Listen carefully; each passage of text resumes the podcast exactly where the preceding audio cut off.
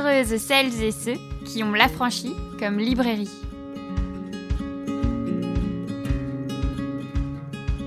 Bonjour, aujourd'hui dans l'affranchi podcast, on est super content euh, de recevoir Irénée pour la sortie de son livre tant attendu, euh, La terreur féministe, petit éloge du féminisme extrémiste, aux éditions Divergence. Bonjour Irénée. Bonjour. Bienvenue chez nous. Merci de m'accueillir. C'est avec grand plaisir, d'autant euh, que euh, ton livre euh, est pas du tout passé inaperçu sur les réseaux et, dans notre clientèle. Et j'étais super contente que tu acceptes de venir chez nous dans cette période si compliquée pour organiser des choses spontanément. L'aventure de ton livre a l'air d'être quand même euh, quelque chose qui t'accompagne depuis longtemps, euh, de te t'accompagner dans ton mouvement, dans ta lutte, dans ton activisme, mais aussi dans la transmission et le travail de transmission que tu fais au quotidien. Je trouve ça génial en fait que euh, les éditions Divergence aient pu donner une nouvelle visibilité à ton travail. Mais avant de parler de ton livre, si tu me le permets, en fait j'aimerais savoir comment en fait dans ton parcours, tu es devenue donc une femme féministe, puis militante, puis activiste. Comment on en vient en fait à faire tout ce chemin, sachant que j'espère que tu ne m'en voudras pas de le révéler, mais tu as 21 ans, donc euh, je suis hyper admirative en fait moi étant dans mes, euh, mes vieilles années des 30 ans. Euh, je me dis c'est incroyable comment en 10 ans de décalage en fait tu as un parcours super riche en fait. donc Comment es-tu devenue euh, féministe, euh, militante et activiste? Alors, euh, déjà merci pour cette présentation. comment je suis devenue féministe? Je m'en souviens pas. C'est une question qu'on me pose souvent. C'était quoi ton déclic Quand est-ce que tu as commencé à te dire féministe et tout Mais en fait, moi, je me souviens pas du moment où j'ai commencé à, à employer ce terme pour me définir. Euh, après, c'est sûr que j'ai vécu des choses enfants qui étaient euh, traumatisantes et qui forcément euh, te poussent à avoir certaines valeurs. Mais je me souviens pas de, de qui m'a appris ce mot. Et je sais que quand j'étais déjà au collège, même en primaire, je me disais déjà féministe. Mais pourtant, ma mère, je suis pas sûre qu'elle se définissait féministe à ce moment-là.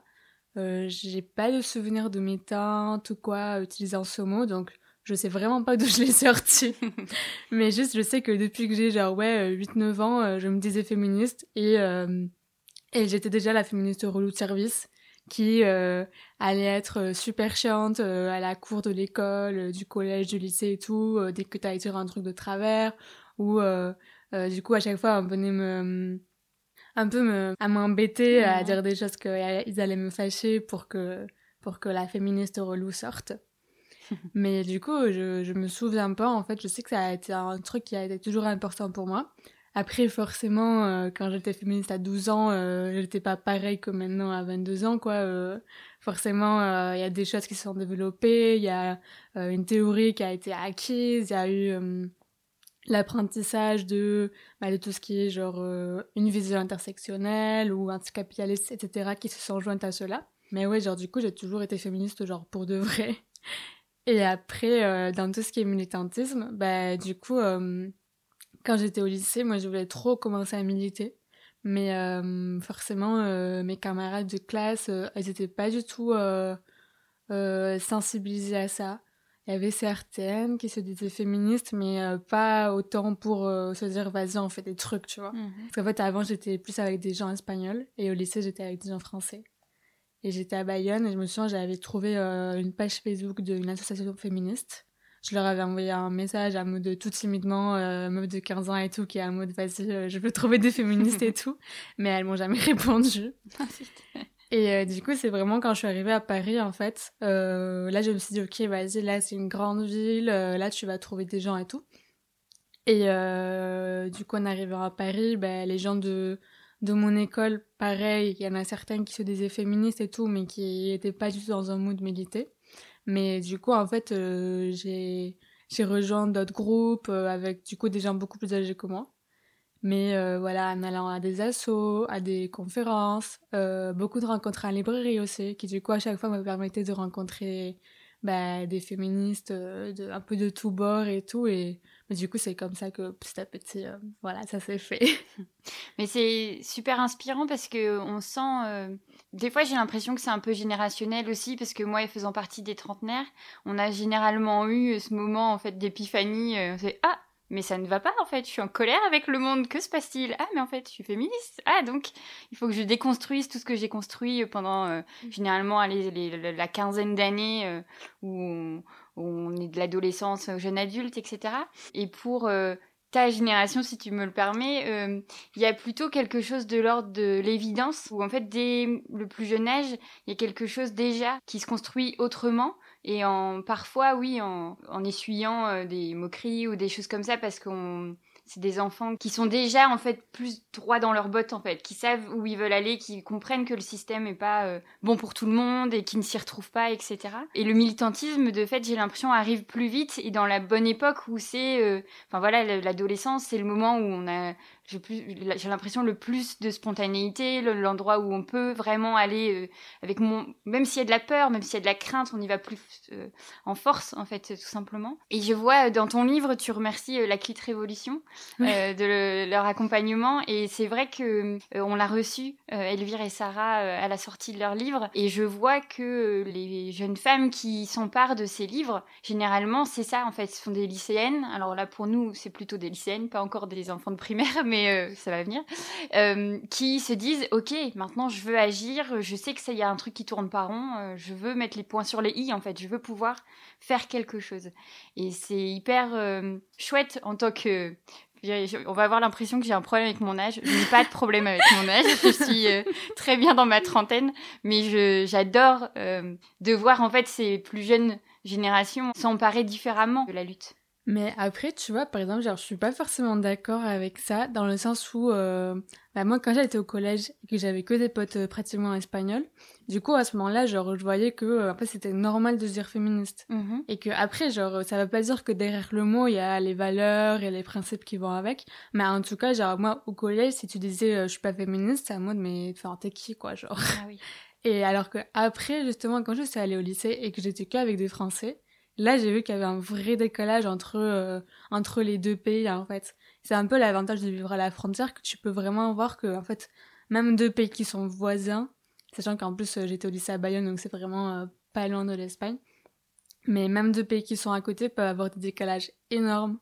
Et moi, je trouve que justement, genre, au début, quand j'étais à Paris, bah, je galérais trop à militer avec des gens de mon âge, mmh parce que c'était pas des, des gens qui, qui, étaient motivés ou assez sensibilisés pour que ça leur prenne une tripe et qu'ils euh, ou elles se disent euh, vas-y faut qu'on fasse un truc. Mais je trouve que genre du coup depuis euh, environ deux ans ça a grave changé. Donc je pense que bah, Instagram ça a aidé beaucoup parce que ça a permis de rendre le discours féministe accessible de le sortir un peu de tout ce qui est cercle de conférences ou littéraires ou universitaires et de le sortir vraiment dans une plateforme qui est euh, qui donne accès à un peu tout le monde. Et euh, je pense que aussi, genre, le mouvement d'écolage, ça a beaucoup aidé. Mm. Parce que ça a permis de, de, faire comprendre à plein de gens que, euh, euh que militer, c'est pas forcément faire des grandes actions dangereuses ou super chères ou je sais pas quoi.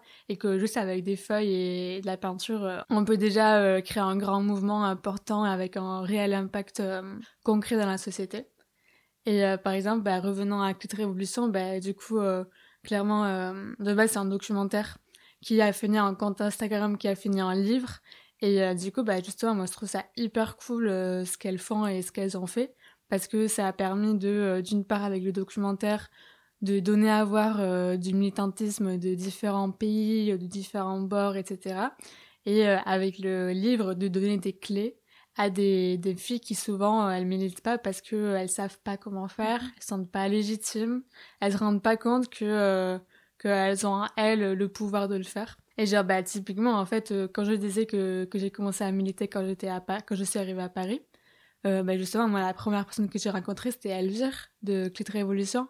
Et genre en fait c'est drôle parce qu'on s'est vraiment rencontrés quand bah, moi j'avais 18 ans que je venais venir que je venais d'arriver à Paris il y a genre deux semaines et que bah, c'est un peu genre la première militante que j'ai rencontrée et Sarah très vite aussi. Mhm. Et du coup, en fait, je trouve ça trop cool que 4-5 ans après, bah, on traîne toujours dans les mêmes milieux, qu'on a évolué ensemble, parce qu'on a quand même un peu euh, modifié notre vision du féminisme ensemble et tout. Je trouve ça cool de dire, bah voilà, on partait d'endroits très différents, mais on s'est rencontrés et on est restés ensemble, et maintenant, bah, elles ont publié leur livre, j'ai publié mon livre, mhm. enfin, je trouve ça trop cool de voir euh, notre évolution et tout.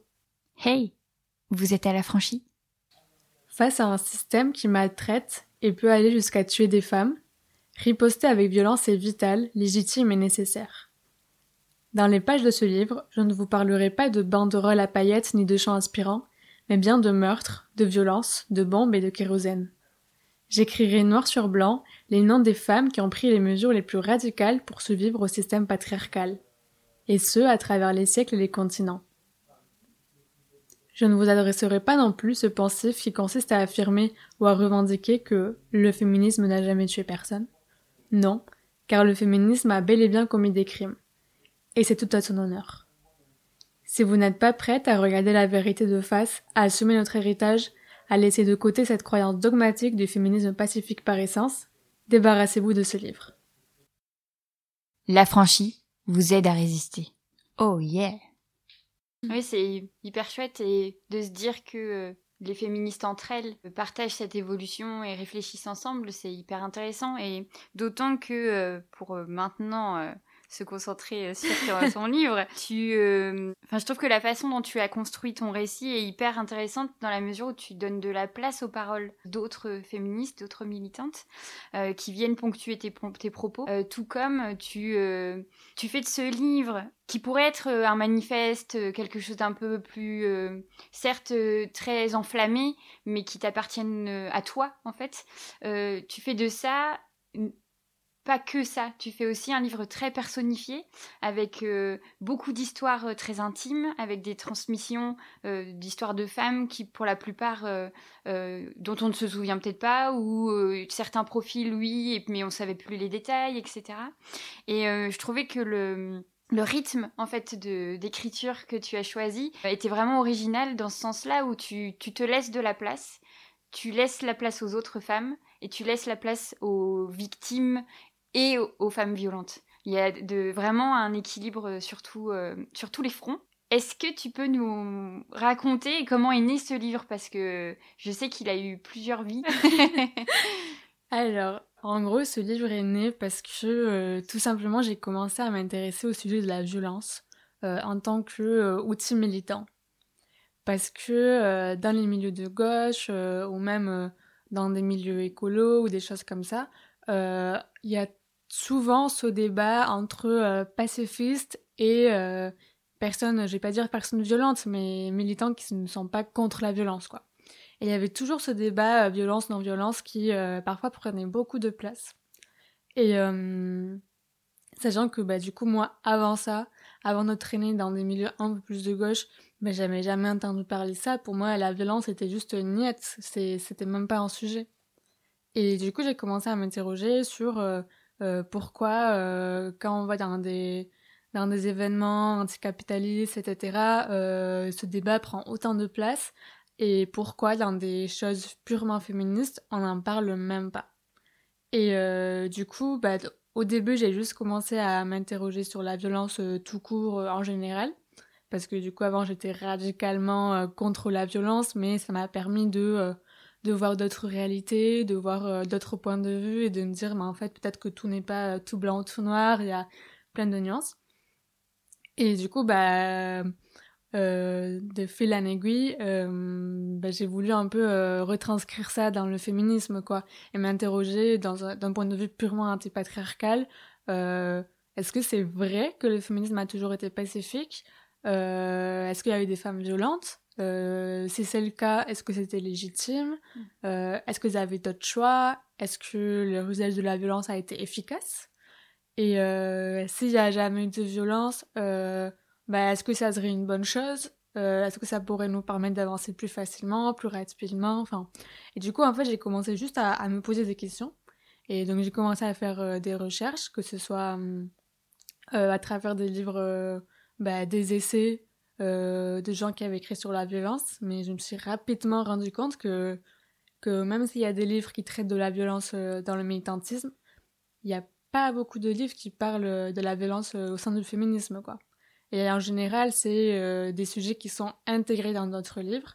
Donc, par exemple, dans le livre Comment la non-violence protège l'État de Peter Gelderlos, à un moment, il parle de féministes qui ont été violentes ou euh, Elsa Dorlin euh, aussi, elle en parle, mais c'est des livres qui sont euh, plus généraux, quoi. Mais euh, j'arrivais pas à trouver des livres qui vraiment interrogeaient comment les rapports de genre ont pu faire que qu'on a cette vision des femmes éternellement passives et pacifistes, quoi. Et du coup, bah, petit à petit, j'ai commencé à me tourner vers d'autres sources. Donc déjà euh, des sources concrètes, c'est-à-dire d'histoires de, femmes qui ont usé euh, de la violence. Et euh, j'ai aussi commencé à, chercher dans des sources plus littéraires qui puissent apporter un point de vue un peu différent. Parce que je pense que dans la recherche, il est important de se centrer dans des choses factuelles, donc des faits qui ont eu lieu, des recherches scientifiques, des journaux, etc. Mais je pense qu'il est intéressant aussi de voir euh, comment la littérature ou euh, ou l'art, le cinéma, etc. Euh, se sont emparés de la question parce que on voit très bien à travers les arts ce que une génération pense d'un sujet, comment elle le perçoit, donc comment c'est imagé, etc. Je buvais tes paroles. je pars un peu dans tous les sens. Mais non, mais c'est génial et c'est exactement parce que j'avais ressenti de ton livre en fait qu'il y avait eu un, un accompagnement de la descente vers la violence. En fait, d'abord, tu, tu commences, comme je le disais, par ton ressenti. Enfin, ton introduction, elle est très euh, en colère. En fait, j'ai trouvé, il y a quelque chose quand même, mais sans être, sans partir dans tous les sens, il y a vraiment quelque chose de maintenu. Mais de dire, euh, au bout d'un moment, en fait, euh, il va falloir qu'on explique tout ça et qu'on aille au creux des choses. Et ton premier chapitre commence, en effet, par les exemples de fiction, les femmes dans la fiction, avec notamment les peintres, les tableaux qu'elles ont pu produire, les personnages de romans, le, ou, et c'est, pendant un petit moment, ça m'a fait me poser la question quand euh, Valérie Solanes se retrouve dans cette, euh, euh, cette partie-là. Et en même temps, je me suis dit, mais oui, mais parce qu'en fait, c'est. Enfin, son livre doit représenter aussi ça, parce que la, violence qu'il en dégage est, assez forte et, et, et, je trouvais ça assez pertinent, en fait, d'avoir ce premier petit chapitre d'abord et après de dire bon bah maintenant on va parler des femmes qui, qui ont été vivantes et on y va quoi là c'est ça c'est ça et les choses mm. sérieuses commencent. Ce qui m'a touchée euh, aussi, c'est euh, que la première vraie femme dont tu parles, euh, c'est ta grand-mère. Et tout de suite, en fait, pour moi, ça nous met direct dans cette idée que l'intime est politique. Et dans ton livre, à un moment donné, tu dis que la violence est politique. Est-ce que c'était important déjà pour toi, et je le suppose, mais de commencer par ton histoire à toi et comment tu arrives dans cette lignée de femmes et de notamment parler de ta grand-mère en premier. Tu l'as tout de suite vue comme ça En fait, tu savais que euh, elle allait avoir une grande place dans ton récit? Alors, euh, en fait, déjà pour moi, c'était important de, euh, de déjà exprimer clairement mon avis et de rendre ce livre personnel et intime parce que je trouve que en France, et ce n'est pas le cas pour d'autres pays. Mais en France, tout particulièrement, il y a cette manie de dire que pour qu'un discours soit recevable, il doit être euh, euh, froid, euh, sec, pas personnel et surtout n'allons pas donner notre avis qui ne serait pas neutre ou je sais pas quoi. Et moi, je suis pas d'accord avec ce discours-là. Je trouve que genre parce que même quand on prétend être neutre, euh, nos recherches, nos écritures, euh, les questions qu'on va se poser ne partent pas de nulle part. Et du coup, moi, je préfère juste l'assumer et dire, euh, voilà, je viens de tel endroit, j'écris de tel endroit. et c'est comme ça que je vais contextualiser ce que vous allez lire maintenant, quoi. Et du coup, en effet, il y a une partie où je parle de ma grand-mère. ce n'est pas du tout un des premiers chapitres que j'ai écrit. tout simplement parce qu'en fait, c'est j'ai commencé à appeler ma grand-mère euh, toutes les semaines il y a un an. Euh, avant, je la... ça faisait plusieurs années que je l'avais pas vue, parce qu'elle habite loin et tout. Et euh, en fait, en parlant avec elle au téléphone toutes les semaines, j'ai commencé à apprendre beaucoup de choses d'elle. elle a commencé à me raconter beaucoup d'histoires de quand elle était jeune, des choses drôles, des choses moins drôles, de sa mère et tout. Et parmi ces histoires, elle a commencé à me raconter, bah, par exemple, les fois où elle allait au cinéma l'après-midi et que les hommes avaient l'habitude de tripoter les jeunes femmes du public et tout. Et euh, la manière dont euh, elle elle fermait pas sa gueule et euh, elle leur gueulait dessus elle les tapait et elle n'hésitait pas à, se révéler quoi et en fait c'est petit à petit que je me suis rendu compte que son histoire elle rentrait totalement dans le sujet de mes recherches. Et du coup j'ai voulu l'intégrer parce que pour moi il était important de dire que quand on parle de violence de violence féministe dans ce cas-là ce n'est pas euh, forcément des histoires qui sont lointaines, euh, qui sont juste dans des euh, journaux, mais qui au final on se sent pas proche, tu vois. Quand je dis il y a telle femme qui a tué son mari, telle autre qui a fait ça, on n'a pas forcément l'impression que ça pourrait être nous ou notre mère ou notre tante ou notre cousine. souvent, je trouve que ça le rend un peu lointain, comme quelque chose qui n'arrive que aux autres, ailleurs, dans des petits articles de journaux. Et du coup, pour moi, c'était important de ramener les choses à la réalité, de dire non, non, regarde, ma grand-mère, typiquement, m'a raconté telle histoire. Et euh, ça montre bien que dans nos familles, on a tous et toutes euh, euh, sûrement des histoires qui sont cachées et rendues secrètes par honte, mais qui sont bien là, quoi. Et que, en fait, si on commençait à interroger les femmes de nos familles, bah, peut-être qu'on se rendrait compte qu'en fait, il y a, y a plein de, de nos sœurs ou nos cousines, etc., qui, en fait, à un moment donné, elles ont cassé la gueule à quelqu'un parce que elle n'avait pas le choix. Et du coup, pour moi, c'était vraiment important de, de montrer ça, en fait, de, de rendre euh, le sujet vraiment euh, personnel et réel. Mhm. Mais en donnant de la visibilité à ces histoires-là, il y a vraiment cette idée euh, de montrer que, en fait, les violences faites aux femmes, les violences sexuelles, la violence des hommes contre les femmes sont partout et que on ne les remarque quasiment plus et qu'il a fallu et c'est enfin quand on y pense c'est quand même incroyable. Il a fallu un compte Instagram, il a fallu euh, des publications pour qu'on compte en fait les mortes chaque année euh, dues à ces violences, qu'on se rende compte de l'état en fait du problème parce que euh, avant ça, ça passait dans en effet cette fameuse catégorie horrible des faits divers dans les journaux. Ce qui me fait venir vraiment à cette idée que tu défends dans ton texte, c'est dans quelle mesure est-ce que évoluant en fait dans une société patriarcale, qui invisibilise les violences faites aux femmes, euh, aux enfants, les violences sexuelles, etc. Est-ce que la violence féministe, donc le crime, la vengeance, euh, est une façon de vraiment venir troubler en fait l'ordre patriarcal? Est-ce qu'on n'est pas là au vrai cœur de la lutte et de dire là on leur fait peur, là on, ébranle en fait leur, euh, leur paix? Intérieur, ils se disent non mais leurs petites manifestations, etc., euh, c'est sous contrôle. Par contre, dès que ça vient vraiment toucher l'histoire de la vie et de la mort d'un homme, on commence à sentir que euh, oui, qu'on vient les, les bousculer, en fait, tout simplement. Alors, déjà, euh, en fait, je trouve ta question hyper intéressante et hyper parlante, dans la mesure où, déjà, par exemple, tu parles de violence féministe et tu l'associes directement au crime. Mm-hmm alors que euh, la violence féministe, ce n'est pas forcément le crime. Et par exemple, quand tu disais que justement la violence patriarcale, elle est tellement omniprésente qu'elle devient invisible, le contrepoint à cela, c'est que euh, dès qu'une femme va ouvrir sa bouche, on va la traiter de violente. Mais on va pas attendre qu'elle commette un crime pour faire cela. C'est-à-dire, par exemple, combien de femmes elles ont été traitées de violentes extrémistes pour avoir euh, montré ses seins. Et euh, du coup, pour moi, déjà, c'est important de parler de ça, de la manière dont euh, la violence féministe, on peut mettre beaucoup de choses derrière le mot et qu'on n'a pas forcément avoir tous la même définition. Et euh, la manière dont on a deux manières de mesurer les choses, c'est-à-dire que la violence patriarcale, on ne la voit plus, ou alors on l'excuse, on la justifie, euh, on n'a pas de problème à continuer à donner des Césars à des violeurs, à leur donner un petit ministère par-ci par-là, un petit bureau présidentiel aux États-Unis. Enfin, ça, on n'a pas de souci. On va plutôt se demander euh, comment la meuf a été habillée. Mais par contre, euh, les féministes, dès qu'on va ne serait-ce que ouvrir notre bouche, on va être traité de inquisitrice. Mmh. Je veux dire, il y, a des femmes qui ont été traitées de faire une chasse aux sorcières pour avoir juste dénoncé un viol. Et pour moi, ça, c'est hyper important de dire qu'en fait, justement, genre, il faut commencer par euh, définir les termes, quoi. et euh, dans la manière dont euh, on invisibilise euh, les crimes patriarcaux et qu'on exagère tout le temps n'importe quelle action féministe, je trouve que la violence féministe en tant que crime, non pas de vengeance, mais de autodéfense tout simplement, mhm. c'est aussi invisibilisé.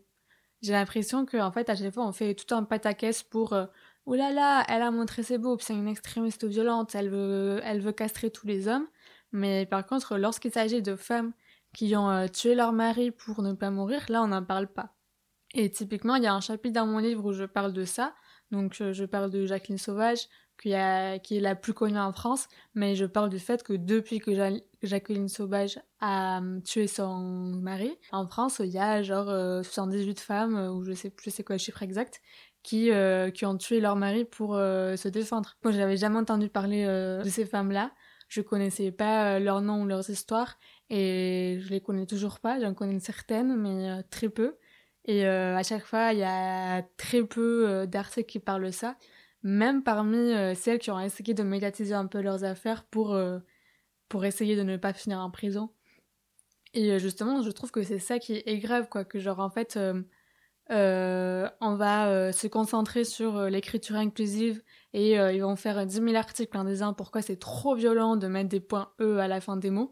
Mais par contre, genre, on va pas parler des femmes qui sont en prison parce que elles n'ont pas bénéficié d'un d'un gouvernement, d'un État, d'une police, d'une société qui les a rendues en sécurité, quoi.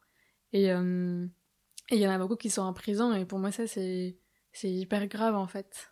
En fait, là, on touche euh, toutes les questions de justice. On touche, j'ai l'impression, à un endroit euh, qui montre bien le problème de société dans lequel euh, tout ça évolue.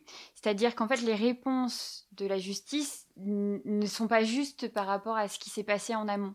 Et tout le traitement que la société peut faire même si au niveau journalistique, ça a quand même pas mal évolué ces dernières années, mais euh, il y a quelque chose en fait qui, qui n'est pas juste dans la façon dont, tout ça est traité.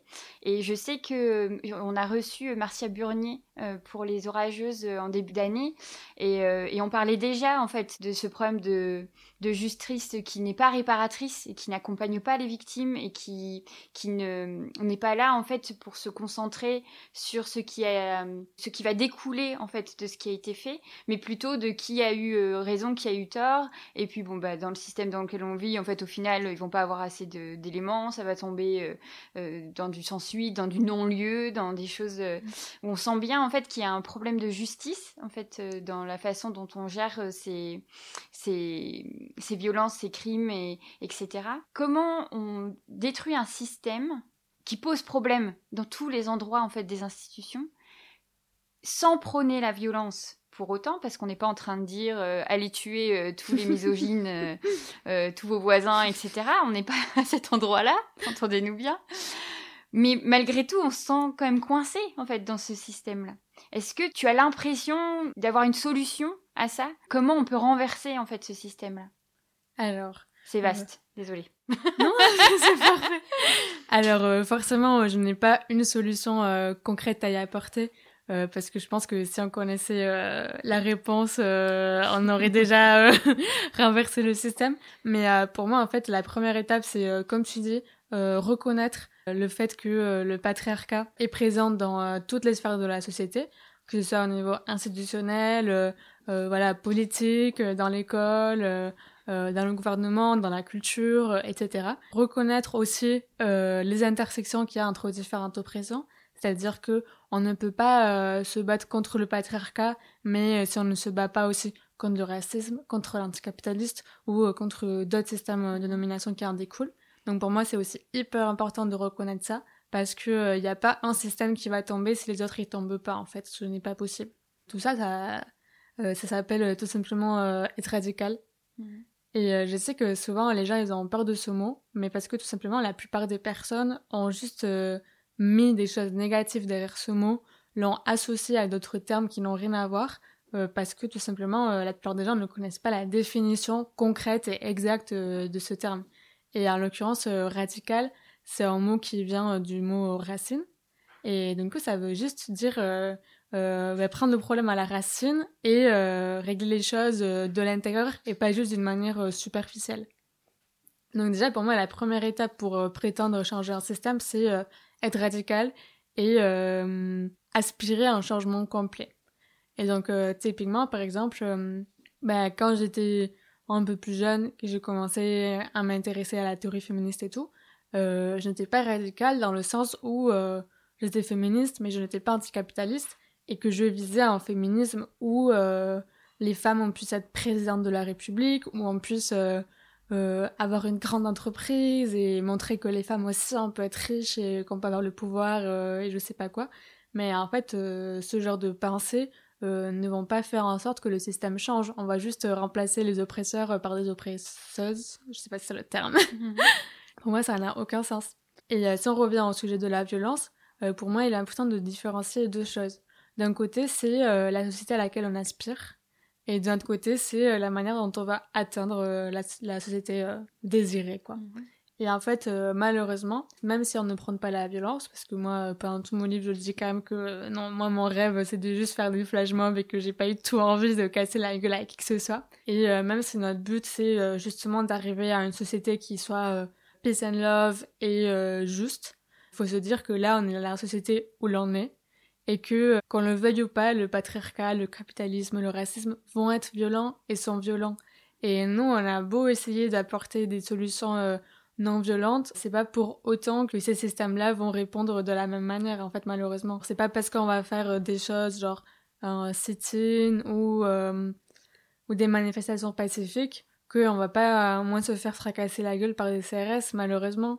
Et du coup, à partir de ce moment-là, c'est un mode, bah, je veux bien qu'on fasse une société euh, pacifiste et juste et on puisse juste chiller tranquille. Mais malheureusement, on n'en est pas là. Et mmh. du coup, faut que bah faut qu'on s'interroge sur euh, est-ce que du coup ça serait quand même un peu plus efficace euh, d'utiliser euh, les armes qui sont là actuellement à notre disposition euh, pour les retourner contre le système? Ou est-ce qu'on veut vraiment être euh, dans notre éthique de A à Z mais dans ce cas-là est-ce que ça va vraiment marcher? Et du coup ben, pour moi c'est un peu ça qu'il faut s'interroger et qu'il faut qu'il faut être honnête quoi et je sais qu'il y a des gens qui ont tendance à dire oui, mais du coup, euh, la violence, c'est quelque chose de patriarcal, et euh, si les féministes euh, commencent à utiliser vraiment la violence, ça devient patriarcal. T'es en mode, bah ouais, en fait, sûrement que oui, que c'est une arme patriarcale, mais c'est justement pour ça qu'on l'utilise. Parce que malheureusement, moi, je veux bien entendre ces discours-là, mais, mais vas-y, est-ce que, est-ce que ces gens-là pensent en toute honnêteté et sincérité que en faisant des sit-ins, ils vont faire en sorte que il n'y ait plus des femmes qui soient assassinées? Mm. Et attention, je ne euh, méprise pas euh, le militantisme pacifique. Euh, moi-même, je suis militante pacifiste, je fais des actions non violentes, il euh, n'y a pas de souci. Mais euh, juste, je pense qu'il faut avoir l'honnêteté intellectuelle de juste s'interroger sur l'efficacité. Quoi. Mm. Oui, c'est exactement ça. Et d'autant que, en fait, on nous donne le droit de manifester. Donc, d'une certaine manière, ce qui paraît évident, c'est que quand, enfin, quand on fait nos marches, quand on, on fait, alors tu parles beaucoup des panneaux à paillettes et des. Euh, c'est une Moi j'adore les paillettes. on aime tous ces paillettes.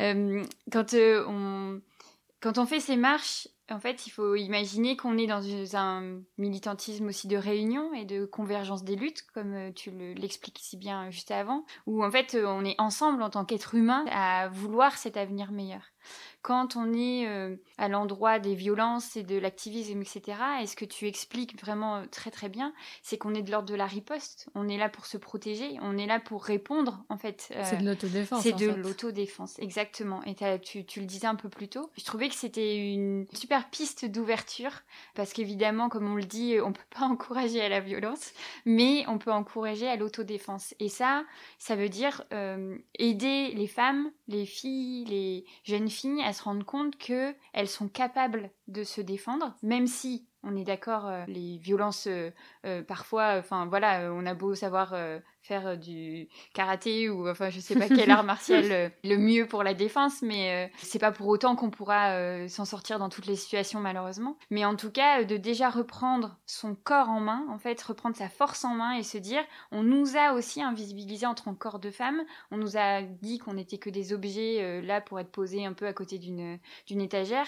En fait en vrai on a autant de puissance et on peut en fait faire de notre corps une arme une présence et ne peut-être avoir aussi moins peur et donc reprendre en fait la main sur le sur le combat. Euh, Est-ce que tu trouves que on devrait en fait former euh, toutes les filles à l'autodéfense et faire peut-être ce fameux, euh, euh, je sais pas, ces rendez-vous clandestins où on se toutes là à apprendre euh, les bases et enfin comme ça se met en place en fait hein, déjà beaucoup dans les associations. Mais est-ce qu'on devrait pas se concentrer à vraiment aller vers cette idée-là de l'autodéfense mais concrète quoi on, on, sait se défendre? Alors je trouve que c'est hyper intéressant la question et, et ton explication parce que c'est quelque chose dans, laquelle euh, j'ai pas mal changé d'avis euh, quand j'étais ado ou maintenant. Et euh, c'est le fait que parfois on a tendance à dire, et en soi c'est vrai, euh, que euh, on ne devrait pas euh, enseigner aux femmes de se défendre, mais aux hommes de ne pas nous agresser. Ce qui en soi est tout à fait vrai. Mais sauf que là où j'ai évolué dans, dans ma pensée, c'est en réfléchissant, réfléchissant à ce que tu évoques sur la corporalité et euh, la manière justement euh, dont euh, nos corps sont la première cible de l'oppression en fait. Et d'ailleurs, dans son livre Se défendre, Elsa Dorlin évoque beaucoup ce sujet-là et traite beaucoup du sujet du corps. Et, et genre, pour moi, apprendre aux femmes ou aux minorités de genre à se défendre, c'est pas ne pas apprendre aux hommes à ne pas agresser, mais c'est tout simplement montrer aux personnes opprimées que, en fait, notre corps, qui a toujours été objectifié, qui a toujours été moins bien nourri, euh, moins euh, fortalisé, parce qu'on nous a toujours fait faire moins de sport, euh, on nous a toujours dit comment on doit s'habiller, on nous a toujours dit qu'on n'a pas le droit de faire ce qu'on veut de notre corps, on nous a toujours jugé pour euh, user de notre corps.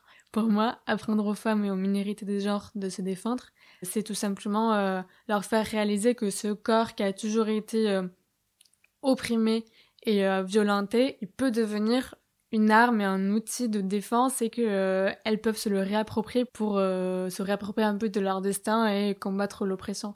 Et pour moi, c'est ça qui est hyper important.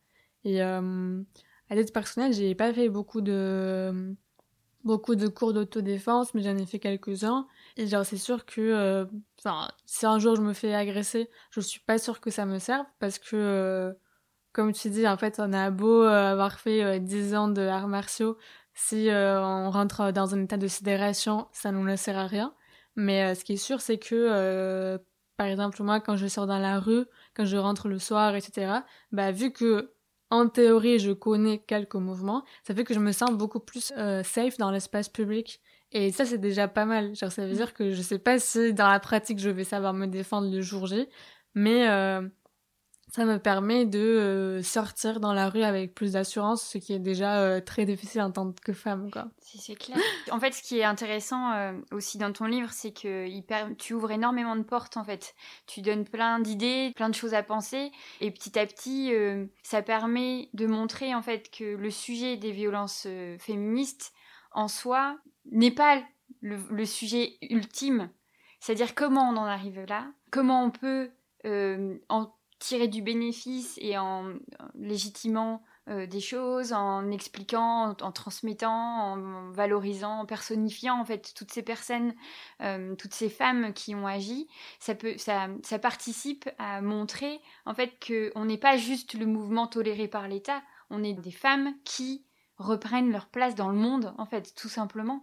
Et quand tu parles de la place que ton corps euh, ah, dans la rue avec moins de peur parce que tu sais qu'en théorie tu peux te défendre, mais c'est déjà tellement dingue en fait de se dire euh, en 2021 en fait on, on, doit apprendre toutes, à prendre notre place, à, faire entendre notre voix, à se dire que on a autant la place que les autres en fait et femmes, minorité de genre, etc. Euh, tu faisais bien de bien préciser toute la sphère à qui on parle, euh, qui est énorme en fait. Quand on y pense avec du recul, on est on est très nombreuses à, à vouloir que les choses changent. Et ils sont pas si nombreux que ça à tenir les rênes. Pas du changement, mais des choses qu'on peut changer. Alors que on pourrait penser que tu c'est dur la violence. Enfin, parler de violence, entendre des crimes, euh, comprendre euh, tous les destins de ces femmes euh, tragiques que tu expliques, c'est hyper dur. Et pour autant, il y a énormément d'espoir dans ton livre. Mais euh, surtout, genre, sauf qu'il y a une chose dont tu parlais, c'est que mm. justement, là, on parle de violence féministe, mais la violence féministe, ce n'est pas euh, le but ou le sujet principal. Et euh, je trouve qu'il y a quelque chose de de très récurrent dans notre société, c'est qu'on parle souvent de, de la conclusion mais pas de la cause. On parle souvent de la colère des femmes et on parle pas de ce qui nous fait être en colère. On parle de des femmes qui auraient fait des actions plus ou moins violentes, mais on ne parle pas des raisons qui ont mené à faire ça. Mhm. Et par exemple, bah, en fait, oui, parler de violence, c'est dur parce que c'est se confronter à beaucoup d'histoires, beaucoup de réalités et surtout, je trouve que hum, se rendre compte à quel point nos histoires et nos vécus sont invisibilisés, euh, je trouve que c'est extrêmement violent. Et en l'occurrence, euh, bah, souvent, euh, un des arguments patriarcaux de base pour euh, critiquer le féminisme, c'est de dire oui, mais il y a aussi des femmes qui tuent des hommes. Euh, alors qu'en fait, quand tu regardes les chiffres, la plupart des femmes qui tuent les hommes, c'est pour se défendre. Mhm. Et euh, en fait, euh, c'est pas genre tu tues un homme, après t'es trop heureuse et t'es trop la féministe extrémiste qui ne voulait que ça. Non, en fait, ça te détruit. Mhm. Genre, en fait, moi, je veux même pas imaginer la souffrance de ces femmes qui sont arrivées à devoir tuer un être humain pour ne pas mourir. je ne veux pas imaginer ce qu'elles vivent au quotidien. Euh, en plus du fait qu'elles sont en prison, qu'elles sont jugées, etc. Genre juste en tant qu'elles-mêmes, genre la violence et la souffrance qu'elles doivent avoir en leur intérieur. Et tout ça, on n'en parle pas en fait. Je trouve que c'est des sujets qui sont totalement euh, déshumanisés en fait. Genre c'est des gens qui juste critiquent, mais qui ne vont pas aller plus loin, qui ne vont pas aller mettre des visages et des histoires dans les, euh, bah, dans les faits divers, comme on dit tout à l'heure. Change un peu de sujet, mais par rapport à autre chose que tu avais dit. tu parlais aussi de bah, du fait que le féminisme c'est pas juste un mouvement euh, autorisé par l'État. Et je trouve que en parallèle de la violence c'est très important de, traiter ce sujet de euh, bah, de l'autorisation de euh, l'obéissance etc et par exemple genre justement pour moi il faudrait aussi s'interroger sur qu'est-ce que ça signifie un rassemblement autorisé? Qu'est-ce que ça signifie marcher contre une loi, mais en demandant la permission à l'État pour euh, manifester. Qu'est-ce que ça signifie euh, euh, faire une marche, mais là où la préfecture nous a dit de nous mettre et avec les horaires qu'on nous dit et avec les conditions qu'on nous qu'on nous impose. pour moi, c'est aussi genre un sujet qui qui est hyper important, c'est tout ce qui est genre institutionnalisation et autorisation, parce que c'est des choses que dans le féminisme, je trouve aussi, on ne se pose pas souvent comme question, mais euh, qui ça va de pair euh, à mon sens, quoi. Genre, euh, est-ce que pour lutter contre quelque chose qui nous opprime et nous violente, on doit demander la permission? Oui, voilà. mais oui, c'est exactement là où nous emmène ton livre, en fait. Et c'est chouette d'avoir, merci beaucoup, de le rendre disponible. Ça peut paraître un peu euh, enfin j'aime bien dire euh, cuit cuit les petits oiseaux mais côté un peu euh, on aime beaucoup ton travail etc mais je me dis cette année on a quand même vu des livres différents sortir des choses en effet plus radicales comme tu l'expliquais des choses plus extrémistes. Et, et le trouble qui accompagne tout ça même s'il est vraiment dur par rapport à leurs, aux autrices qui vivent des choses très difficile sur les réseaux euh, en réplique en fait à ces sorties de livres. Je me dis c'est mm, aussi pour les lectrices en fait, euh, les militantes, etc. Des endroits euh, pour continuer la réflexion et aller plus loin et, et se dire qu'en fait, il y a énormément de choses encore possibles. Les questions sont ouvertes et petit à petit on avance vraiment à une restructuration en fait. Ça fait vraiment du bien d'avoir ces livres différents, ces livres qui, qui, vont un peu choquer, un peu malmener, mais qui en même temps enfin, font passer à un cap autre de la réflexion. Donc euh, vraiment merci beaucoup. Mais merci à toi. mais euh, en tout cas genre euh, oui en fait comme tu le dis pour moi genre mon but principal, c'est de pousser à d'autres questions, à d'autres réflexions et euh, ce que je dis toujours, c'est que je le vois en fait ce livre comme une espèce de introduction. Et il est très court d'ailleurs, il fait une centaine de pages, c'est vraiment un, livre très concis. Mais euh, pour moi, c'est vraiment, c'était juste histoire de dire, hé, je mets le sujet sur la table, après, euh, vous en faites ce que vous voulez, vous êtes d'accord, vous n'êtes pas d'accord, ou Enfin, en fait, pour moi, on peut pas vraiment être d'accord ou pas d'accord. Pour moi, c'est juste ça te pousse à d'autres interrogations ou alors ça t'intéresse vraiment pas. Mais euh, pour moi, l'idée, c'est vraiment de commencer à parler de ce sujet et qu'après, euh, chacune et chacun euh, s'en empare et puis propose d'autres visions, propose d'autres exemples, le nuance, apporte d'autres réflexions, quoi. L'affranchi podcast. La librairie. Chez vous. Passer à la violence. Celle de l'action directe et de la revendication sans compromission. Et ainsi, inextricablement lié au constat que la revendication d'une égalité civile et civique ne peut être adressée pacifiquement à l'État, puisque ce dernier est le principal instigateur des inégalités, qu'il est vain de lui demander justice, car il est précisément l'instance première qui institutionnalise l'injustice sociale, qu'il est donc illusoire de se mettre sous sa protection, puisqu'il produit ou soutient les mêmes dispositifs qui vulnérabilisent, qu'il est même insensé de s'en remettre à lui pour nous défendre, puisqu'il est précisément celui qui arme ceux qui nous frappent. Elsa Dorlin, Se défendre, édition La Découverte. Résiste. Avec l'affranchi podcast. En fait, euh, je trouve que genre le sujet de la violence dans le féminisme, du coup, c'est totalement invisibilisé.